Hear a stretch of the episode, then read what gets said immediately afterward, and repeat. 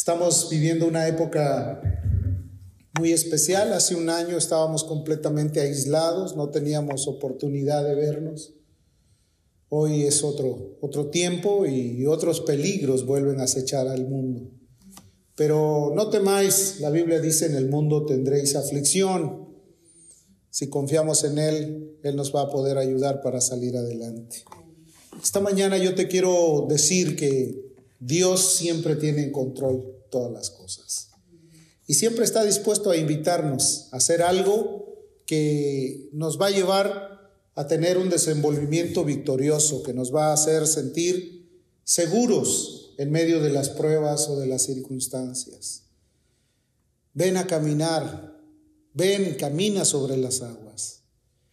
A veces las aguas significan turbulencia, aunque hay una simbología dentro de la escritura que las aguas simbolizan multitudes, pueblos, naciones, pero también simbolizan turbación, conflicto, desesperanza para la humanidad.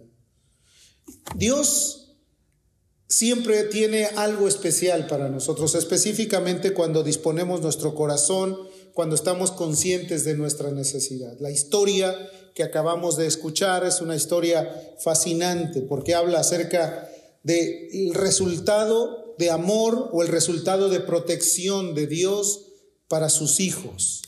Pero quiero que me acompañe al libro de Eclesiastés, el libro de Eclesiastés, el libro es un libro poético, un libro que fue escrito por Salomón. Y Salomón tuvo bastante sabiduría como para hablar de cosas que tenían una importancia para nosotros. En el capítulo 10, versículo 10 dice la Biblia, si se embotare el hierro y su filo no fuere amolado, hay que añadir entonces más fuerza. Pero la sabiduría es provechosa para dirigir.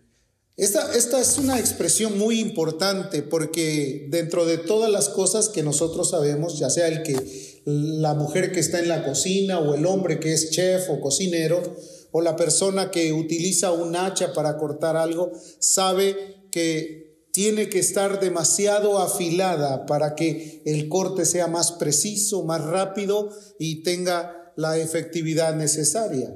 Pero cuando se agarra un cuchillo completamente sin filo o un hacha sin filo, pues para poder cortar un pedazo de madero, un pedazo de árbol, pues se va a añadir mayor fuerza.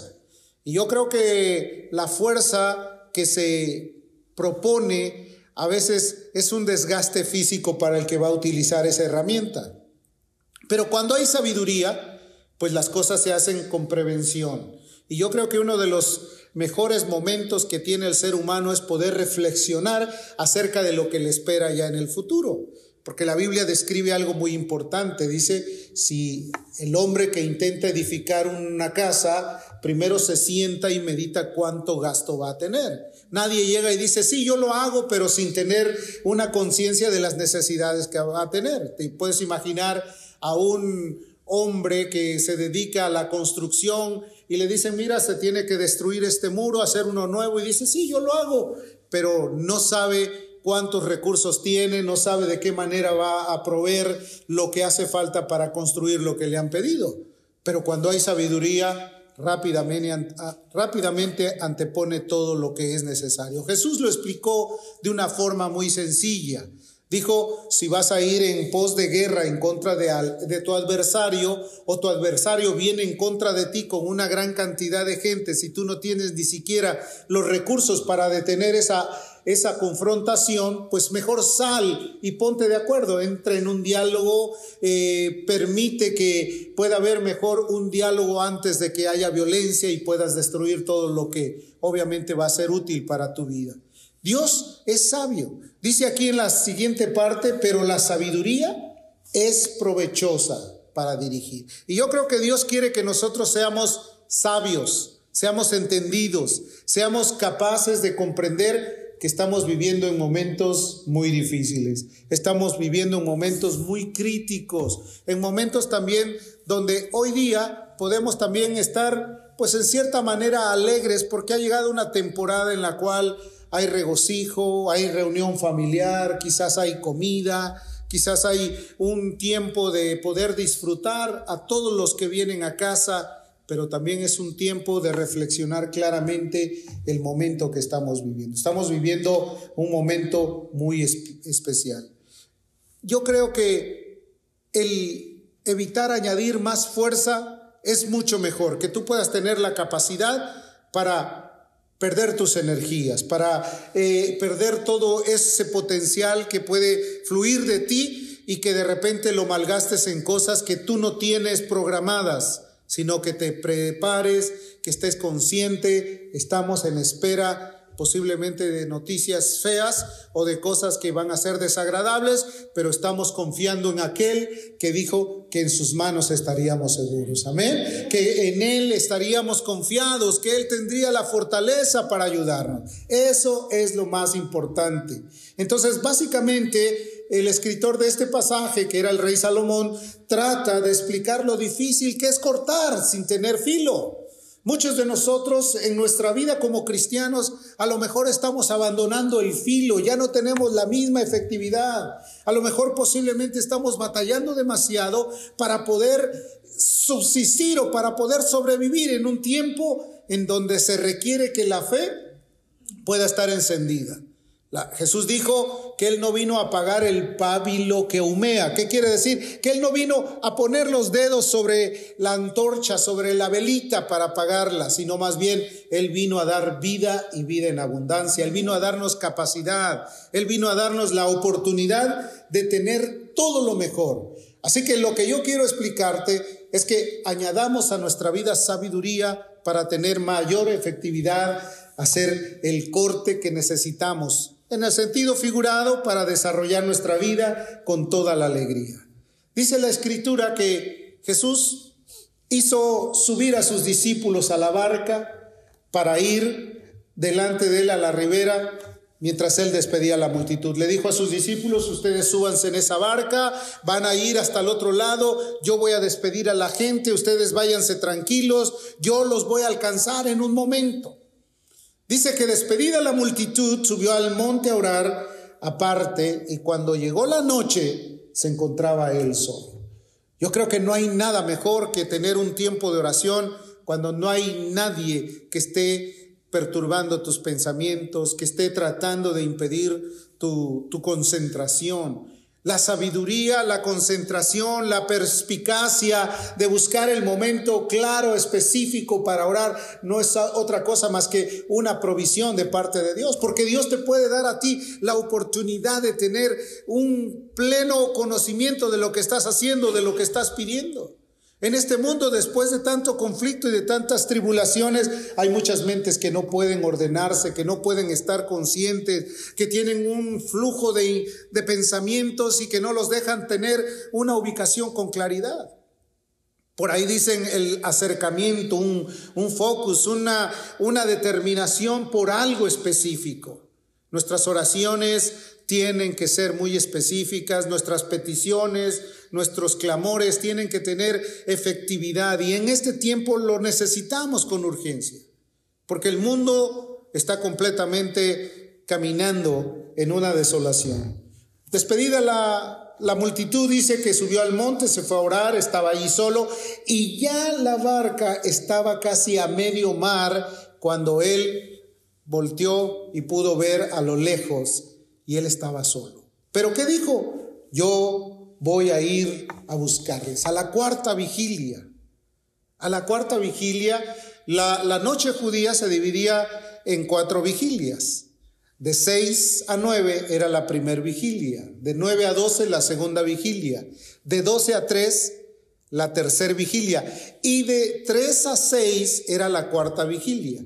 Quiere decir que el horario era más o menos entre las 3 y las 6 de la mañana, pongámosle a las 4 de la mañana, después de haber estado orando solo, después de haber estado en la presencia de su padre, él dijo, ahora les voy a alcanzar. Y empieza a caminar para llegar hasta donde está la barca. Él los había enviado allá, él les había dicho, adelántense. Y él empieza a caminar sobre las aguas. Dios tiene control sobre todos los elementos del universo. Dios tiene control de nuestras vidas. Dios tiene control de nuestros pensamientos, de nuestras finanzas, de nuestra familia. A veces batallamos demasiado pensando quién va a ayudarme, de qué manera puedo salir de esta circunstancia difícil, cómo podré lograr obtener los beneficios para sentirme bien, de qué manera puedo tener yo la capacidad de vivir feliz en esta tierra. Tenemos muchos distractores, tenemos muchos conflictos, tenemos que batallar con muchas cosas que a veces desaniman al ser humano para seguir caminando con Dios. Los discípulos obviamente a medio mar pues no creo que estarían platicando, ya estaban durmiendo. Mucha gente no utiliza las vigilias para platicar, sino para descansar. Entonces Jesús entra a la cuarta vigilia de la noche y empieza a caminar. Y dice la escritura que cuando ya se acercaba, los discípulos que estaban ahí, viéndole andar sobre el mar, se turbaron diciendo, es un fantasma. Algo terrible estaban pensando que pensaron, esto que viene aquí, ¿qué es? Vieron una figura y posiblemente la trasluz de la luna o el reflejo de la oscuridad con el, con el astro luminoso estaba tratando de ver. Usted sabe que cuando en el mar se proyecta la luz, a veces se trastornan o se transforman en mucha luminosidad sobre las aguas. Y ellos cuando vieron eso empezaron a turbarse en su corazón. Esto es algo inédito, nunca había sucedido en ellos. Ellos eran pescadores, conocedores del mar, conocedores de las circunstancias o de las cosas que sucedían ahí. Y cuando vieron que venía él, pensaron, ay, es un fantasma. Y dieron voces de miedo. ¿Usted sabe cuando alguien tiene miedo? Cuando alguien de repente empieza a sentir escalofríos, cuando alguien empieza a sentirse asustado, porque una cosa es sentir una impresión y que de repente, oh, me asustaste, pero otra es cuando empieza el miedo a provocar o a invadir el cuerpo humano, que la piel empieza a ponerse como erizada, que empiezan a entrar como temblores en la pierna, en las piernas, y, como que hay algo que no, no te detiene. Ellos posiblemente empezaron a turbarse de esa manera y, dieron voces de miedo. Le gritaron, oye, ¿ya viste qué es eso? Y auxilio, ¿qué está pasando aquí? Sin embargo, dice que él siguió enseguida. Y viendo el temor y comprendiendo el, el estado emocional de ellos, les dijo, tened ánimo, yo soy. ¿En cuántas ocasiones nos hemos sentido turbados por el temor, por la preocupación, por los conflictos. ¿Cuántas veces has sentido como que tú no vas a salir adelante, que la prueba o que la tensión es demasiado fuerte, que el problema familiar está sobre de ti, que piensas nadie te va a ayudar y de repente el generoso Dios de amor y de misericordia te dice, tened ánimo, yo estoy aquí. Tened ánimo, no tiembles, no tengas temor, no te aflijas, no te angusties, yo voy a, en tu socorro, yo voy en tu ayuda. Yo voy a soportarte en el momento de la presión. Muchos de nosotros estamos acostumbrados a que en el último momento vamos a tratar de hacer algo para solucionar el problema. Pero Dios tiene en control cada uno de tus problemas. Dios tiene en control cada una de las cosas que para ti se ven como imposibles, se ven como algo que no va a ser solucionado. Dios es protector de viudas y de huérfanos. Dios es el sustentador del pobre. Dios rescata del hoyo al pobre y al menesteroso del muladar. Dios siempre está dispuesto. Es más, dice, el que clamare a mí, yo lo escucharé. Pondré atención a su lamento, escucharé su llamado. El que a mí viene tampoco lo voy a desechar. Yo lo voy a soportar y lo voy a acariciar en mis manos. Entonces cuando él dijo, tened ánimo, yo soy, siempre dentro del grupo de los discípulos había alguien que tenía el ímpetu de salir adelante, ¿no? El que siempre quería sobresalir, el que siempre quería tener el dominio, el control de todos los demás. Había dentro de ellos gente completamente diferente en su carácter en su dedicación o en su manera de actuar. Recuerda, había un Tomás que era muy incrédulo, posiblemente él solamente escuchaba, observaba de lejos. Había otro llamado Natanael que era muy analítico y decía, ¿cómo vendría caminando? ¿Qué, ¿Qué, está pasando? ¿Cómo viene? ¿Viene en alguna barca? ¿Viene en alguna lancha? ¿Trae esquís? ¿O algo por el estilo para llegar aquí? Porque era muy analítico. Pero había uno que era muy encumbrado en emociones, en tener ese, esa energía de salir siempre adelante. Y Pedro se levantó y dijo, si eres tú, haz que yo vaya donde tú estás. Rápidamente, porque a veces pensamos, bueno, si Dios quiere esto, pues adelante, yo voy primero. Y Pedro se levantó y le dijo, Señor, si eres tú, manda que yo vaya a ti sobre las aguas. Y Jesús, quien es un Dios de compasión, un Dios de amor, le dijo, ven, ven a caminar sobre las aguas. Acércate, levántate. Y Pedro, cuando oyó esa expresión, dijo, si Él me llama, yo voy. Se bajó del bote, empezó a caminar sobre las aguas y empezando a ver que el mar se embravecía, el mar empezaba a tornarse violento, las olas empezaban a crecer, empezó a entrar otra vez el temor en su corazón y empezó a hundirse de tal forma que gritó, sálvame que me ahogo. Muchos de nosotros a veces nos sentimos así intrépidos para hacer algo, pero cuando vemos que las dificultades son grandes, entonces volvemos a gritar, Señor, ayúdame otra vez. Dios quiere que añadimos sabiduría, que sepamos que Él tiene todo bajo control y que Él nos puede ayudar en nuestras necesidades. Dice que vino un fuerte viento y entonces él tuvo miedo y comenzó a hundirse y empezó a dar voces y a gritar, Señor, sálvame, sálvame, Señor. Al momento, aquel que lo había llamado estaba ahí para protegerlo. Porque el que te llama siempre va a tener cuidado de ti. ¿No dice la escritura que Él es el buen pastor? Y que el buen pastor su vida da por las ovejas. ¿No dice la Biblia, Jehová es mi pastor y nada me faltará? En lugares de delicados pastos me hará descansar. Y entonces él, viendo que ya se hundía, dice que extendió la mano y le dijo, ¿por qué dudaste? Hombre de poca fe. ¿Por qué dudaste? La duda es algo que siempre se va a interponer a nuestra confianza a Dios. La duda es aquello que te desacredita o que te hace retroceder espacios que has ganado. Muchos han ganado espacios en el cristianismo porque han sentido la seguridad de que Dios los llamó, que Dios les ha bendecido, que Dios les ha dado lo que han querido y que Dios les llamó inclusive no solamente para ser un cristiano más en la silla, sino para ser alguien a quien pueda que pueda representar bien al Dios del cielo en, en la tierra a través de la predicación, a través del evangelismo, a través de la alabanza, de la adoración, a través de muchos ministerios que Dios ofrece para la iglesia. Porque no solamente existen pastores, hay también personas que están ahí dispuestos a servir, a ser útiles para la gloria de Dios.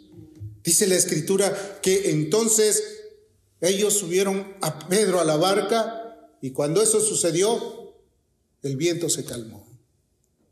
Jesús viene para caminar sobre las aguas, para invitarte a ti a que tú des los pasos decisivos, para que no te detengas, para que no pienses que es imposible seguir sus pasos. Jesús quiere que tú lo hagas. A veces piensas, pero ese llamado es para unos cuantos en especial. No, querido hermano, Dios no hace acepción de personas. Dios te vio a ti, te llamó a ti, te observó a ti a lo lejos y pudo poner en ti su mirada de amor y de misericordia. ¿Cuántas veces hemos leído en la escritura lo que ha sucedido? Por ejemplo, cuando vio por ahí a un hombre llamado Leví, solamente con su pura mirada de amor le dijo, sígueme y él abandonándolo todo le siguió. A veces nuestra falta de fe es no querer abandonar aquellas cosas que nos sostienen atados, amarrados a ciertas circunstancias que por mucho que estemos esforzándonos en salir adelante, sabemos que no nos va a producir mucho efecto de bendición para nuestras vidas. Pero lo consideramos como algo humano, como algo que tenemos que hacer. Dios puede levantar hijos a Abraham aún de las piedras. ¿A qué me refiero? Que Dios puede hacer florecer tu vida sin necesidad de que tú puedas poner mucho empeño en cosas que sabes que solamente te sirven para subsistir. Él vino Dice que terminada la travesía se fueron a Genezaret. ¿Qué enseñanza tan importante? Estamos usando mucho esfuerzo a lo mejor. Muchos de nuestros recursos se están perdiendo porque estamos utilizando quizás un hacha sin filo. Estamos golpeando a la aventura. Como dijo Pablo, yo no golpeo al aire, sino que golpeo mi cuerpo. O sea, en otras palabras, se ha, puesto como ejemplo. A veces queremos golpear al aire pensando que vamos a lograr algo. No, Dios quiere que pongas inteligencia, sabiduría. Dios te llamó, Dios te perdonó, Dios murió, envió a su Hijo a morir por ti. Dios tiene todo el derecho de llamarte y usar tu vida en lo que Él quiera. Amén. Debemos de aprender a oír con cuidado y con atención. ¿De dónde proviene la fe? Romanos 10, 17 dice que la fe viene por el oír y el oír la palabra. A veces estamos tan saturados de escuchar muchas cosas negativas. Hoy, y no te lo estoy profetizando porque es una realidad, de ahora en adelante vas a escuchar muchas noticias que tienen que ver con nuevamente confinamientos en el mundo.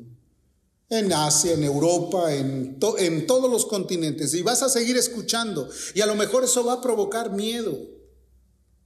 Pero debes de saber una cosa Estad quietos y conoced que Él es Dios. Ten la seguridad de que Él va a cuidar de ti. Usted ha visto cómo cuando una gente se perfecciona en algo, logra objetivos. Un atleta, por ejemplo, se prepara, toma su tiempo, toma su determinación para correr. En el pasado yo conocí a un joven que era boxeador, amateur, era alguien que su padre lo había llevado desde muy niño al gimnasio, estaba ya ganando algunos títulos, como por ejemplo el de los guantes de oro en su ciudad, y, iba creciendo y era un joven, se juntaba ahí con nosotros, platicaba con nosotros, nosotros íbamos a ciertos lugares a comer cosas o a tomar algunas cosas, y él siempre se abstenía. Él solo estaba ahí con nosotros acompañándonos pero él estaba negado a todo aquello que pudiera ser algo hasta lícito, pero solamente por cuidar su dieta, por cuidar su cuerpo. Estaba preparándose dejé de verlo, ya no supe más de él, pero él en el tiempo que tenía, siendo un joven, estaba ya abandonando todas aquellas cosas que podrían distraerle del objetivo que él tenía. ¿Cuál era su objetivo? Llegar a tener un campeonato nacional, un campeonato mundial de boxeo.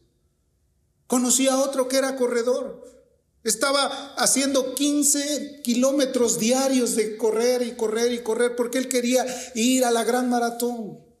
Y se esforzaba y se esforzaba y no hacía algo que no fuera pertinente, no se desvelaba, no comía cosas que sabía que le iban a producir algún daño, estaba enfocado en lo suyo. A veces en el cristianismo no nos queremos enfocar en lo que realmente va a valer la pena. Dios quiere que estemos conscientes. Nuestra tarea no es tanto un desgaste físico, sino el poder añadir sabiduría, porque la Biblia dice el que gana almas, ¿qué dice? Es sabio. La sabiduría sobrepasa el entendimiento humano, hermano. Dios quiere forjarnos de esa capacidad, desarrollar habilidades con sabiduría, con, detenimiento, con eh, una verdadera objetividad. Es algo muy importante. Yo nací en un puerto donde era terrible el, norte, le llamaban el viento del norte. Y recuerdo una ocasión que yo llevé a mi familia y regresamos ahí y tomamos un barquito para ir a, hacer un, un recorrido por toda la costa. Y nos subimos, íbamos muy tranquilos y de repente empezó a soplar el aire. Y déjame decirte que cuando el mar empieza a tener una eh, fuerza, se hacen unos boquetes profundos porque el oleaje empieza a tener fuerza. Y el que iba conduciendo, el capitán, dijo, tenemos que regresar porque el norte es demasiado fuerte. Y entonces uno empieza a apreciar y empieza a creer que lo que está escrito no solamente son historias o fantasías, no son fábulas, fueron realidades lo que él estaba lo que ellos estaban viviendo, lo que Pedro vio y ahora entiendo que todas esas cosas a nosotros nos dejan un ejemplo claro y preciso. Si Dios está con nosotros, ¿quién contra nosotros? Si Él es nuestra fortaleza, ¿quién podrá hacer daño a nuestra vida? ¿Quién podrá impedir que la bendición de Dios sea una realidad? Pedro posiblemente nunca pensó caminar sobre las aguas. Lo intentó, lo hizo, caminó un cierto, una cierta distancia y después se hundió. Pero ese es un ejemplo para que nosotros sepamos que si confiamos plenamente en Dios, cosas mayores que Él hizo, nosotros aún haremos. Esa es la promesa de Dios. Lo que Él ha hecho, lo que Jesús hizo, vosotros las haréis si nosotros tenemos la confianza en Él. Amén. ¿Estás seguro tú de creer en Él? ¿Estás confiado en que Él te puede ayudar? Hermano, Jesús puede preparar nuestras vidas para muchas cosas. Mira, ahora estamos aquí y creo que ha sido por la pura misericordia de Dios. Te voy a, tratar de explicar más o menos qué significa caminar sobre las aguas. La idea no es espiritualizarlo mucho, es algo muy sencillo, es solamente darle una, un enfoque en la vida cristiana para nuestras vidas. Caminar sobre las aguas significa caminar sobre los problemas y siendo vencedor, contundente, que estés dispuesto, constante. Si alguna vez has ido cerca del mar, te paras ahí y hay muchos elementos que pueden hacerte fijar bien tu atención hacia el mar. El oleaje, el murmullo de las olas, el aroma del mar y de la sal. Si tú eres alguien que te gusta observar, vas a tener esto como un reflejo. Es más, dentro de las terapias emocionales, algunos terapeutas invitan a su gente, a quienes están atendiendo, ir a la orilla de un río, a la orilla del mar para observar y pasar un tiempo escuchando y meditando para poder relajarse de tanta tensión. La tensión nerviosa que la gente tiene en la actualidad es demasiada. Hay infinidad de gentes que no puede dormir, que anda presionada, no pueden comer a su tiempo, no pueden tener un tiempo para en paz sentarse a la mesa, dar gracias a Dios por los alimentos y comer con tranquilidad. No, todo es a la carrera, todo es rápido, el tiempo se pasa, el tiempo se escurre en las manos como si fuera aceite y cuando te das cuenta ya has envejecido. Ya no tienes la misma fuerza, ya no tienes el mismo valor, ya no tienes la misma destreza, te sientes completamente aislado de la juventud, piensas que ya no vas a competir con nadie, pero déjame decirte que Dios tiene la fortaleza para todos nosotros, jóvenes y viejos. Entonces, todo lo que afecta a eso te puede llevar a producir que tú puedes pararte ante los problemas. No dice la Biblia que el que tuviere fe como un grano de, mostaza le diría a la montaña, apártate de aquí. No, y no me refiero que se te vaya a caer delante de tus ojos, sino está hablando de algo que te quiere decir como metafórico. Dios puede derribar a tus gigantes a través de tu confianza en Dios. Dios te puede ayudar a salir adelante en medio de las pruebas. Tu vista, tu oído, tus olfatos pueden quedar permeados a través de lo que observas. Pero entonces Dios quiere darte a ti la capacidad de creerle a Él. Que cuando observas todo eso y ves todo ese entorno, sabes algo, que Dios tiene control de todas las cosas. Porque no ha permitido que el mar se salga de su cauce. No ha permitido que las estrellas se caigan. No ha permitido que el universo pierda su gravedad y la gente empiece a flotar o empiece a, estallar en medio de la tierra. Dios tiene control de todas las cosas del universo. No, es una fuerza física. Esto tiene que ver con la eh, geofísica. No, esto tiene que ver con que Dios es el rey del universo. Él creó todas las cosas. Si para que existan ateos realmente debe de existir Dios, si no, no habría ateos. Un ateo existe para querer rebatir lo que ya es real. La Biblia dice que la creación, todo eso nos anuncia de su amor y de su bondad, hermano. Dios todavía tiene control de nosotros. Te quiere bendecir, te quiere ayudar. Amén. Vamos a ir a Mateo 14, verso 24. Y ya la barca estaba en medio del mar Posiblemente hoy te sientes en medio del mar. bamboleado por las olas, por la turbulencia, desesperado, angustiado, preguntando muchas cosas, ¿por qué me sucede esto a mí? ¿Por qué tengo que ser yo el que tenga que padecer todo esto? ¿Qué mal he hecho a la vida para que yo esté sufriendo esta circunstancia? Y de repente viene Jesús otra vez, caminando sobre las aguas para decirte, no tengas miedo, soy yo. Yo estoy aquí. A veces no lo podemos percibir, no lo podemos sentir. ¿Qué pasó con Elías? Elías lo quería ver, Elías quería oír su voz, Elías quería eh, sentir su mano, sentir sus caricias. Elías era un profeta de Dios, Elías era alguien que había orado, que había eh, invocado el nombre de Dios y Dios le había respondido con fuego. Elías sabía quién era Dios, Elías tenía la capacidad y la unción del Espíritu Santo, pero en un momento Elías se sintió acobardado de todas las circunstancias que estaban sobre él. Y corrió y se escondió en una cueva y empezó a decir, solo yo he quedado y me buscan porque quieren quitarme la vida. Tuvo que venir un ángel de parte de Dios para decirle, todavía hay 700 rodillas que no se han doblado ante Baal, todavía hay hombres y mujeres en el mundo que sufren lo mismo que tú estás sufriendo, pero que tienen confianza en el Dios del cielo. Y muchos de nosotros estamos así pensando, ¿qué es esto? Vino un terremoto y pensó Elías, aquí está, ya vino, ya se presentó el Señor, porque la Biblia dice que cuando Dios habla tiembla la tierra.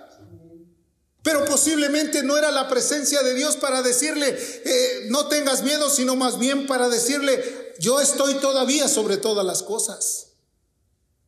Hasta que llegó un silbo apacible, generoso, agradable, como cuando te pones a la orilla del mar y sientes un aire refrescante sobre tu rostro y percibes el aroma de la sal del agua.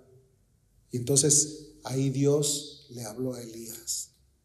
Levántate, come, bebe, porque el largo camino te espera. No hemos terminado. Todavía Dios quiere hacer muchas cosas con nosotros. Amén.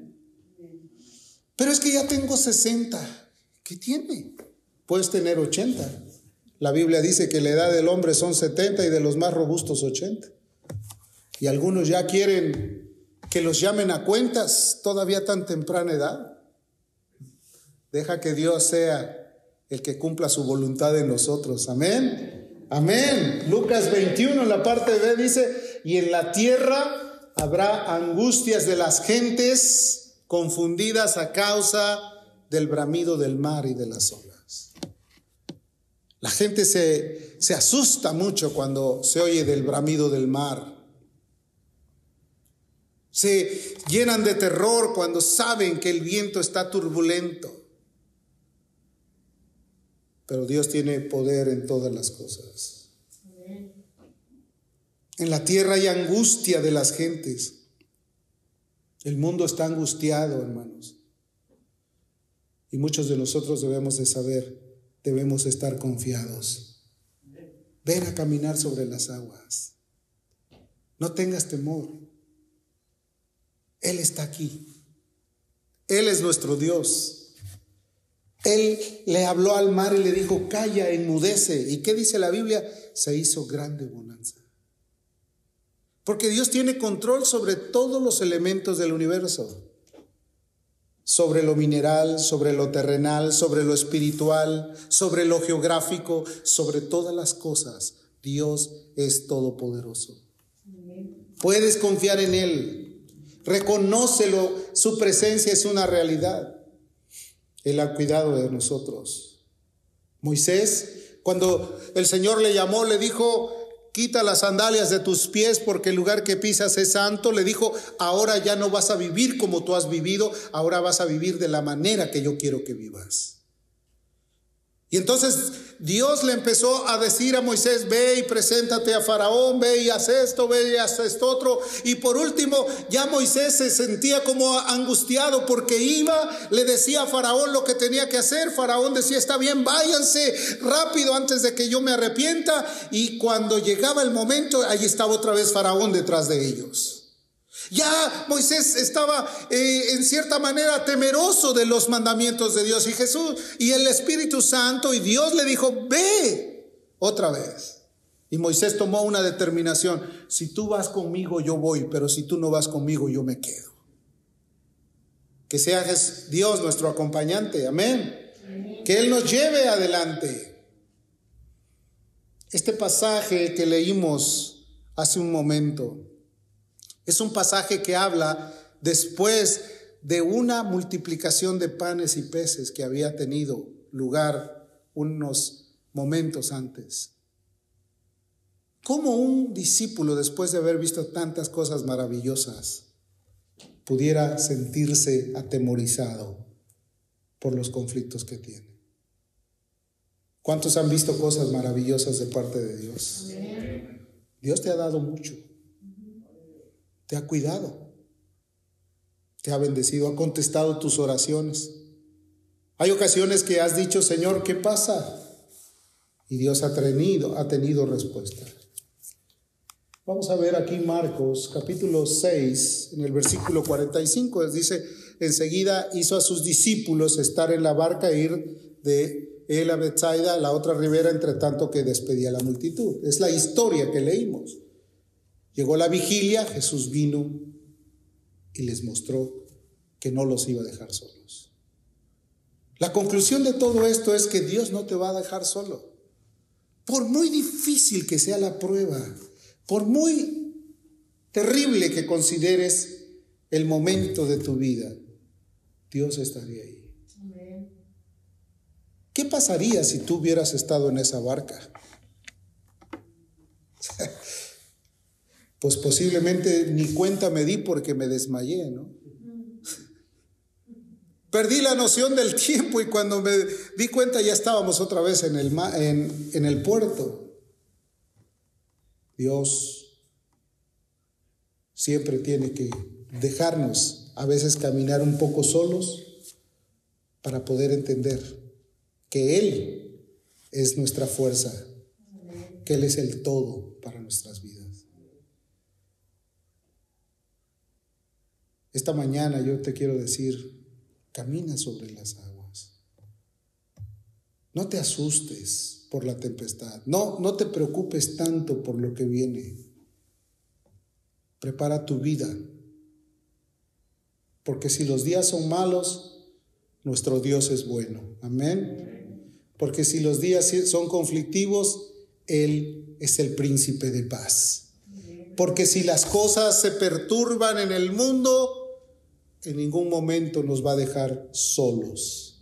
Si la, el mundo se llenare de fuego, Jesús, la Biblia dice, aunque pases por el fuego, no te quemarás. Y si el mundo se llenare de agua, y aunque pases por las aguas, no te anegarás. Dios tiene respuesta para todos. Y aunque vinieran ejércitos enemigos en contra tuya, también dijo que ningún arma forjada contra ti prevalecerá, porque Él tendrá cuidado si Dios tiene cuidado de las aves, querido, ¿cuánto más cuidado tendrá de ti? Deja que Él tenga respuestas para tu vida, pero confía en Él y Él hará. Créele a Él. No hay nada mejor que poner toda la confianza en el Dios de amor y de misericordia. Camina sobre las aguas. Levántate con seguridad, decirle, Señor, a donde me digas, yo voy.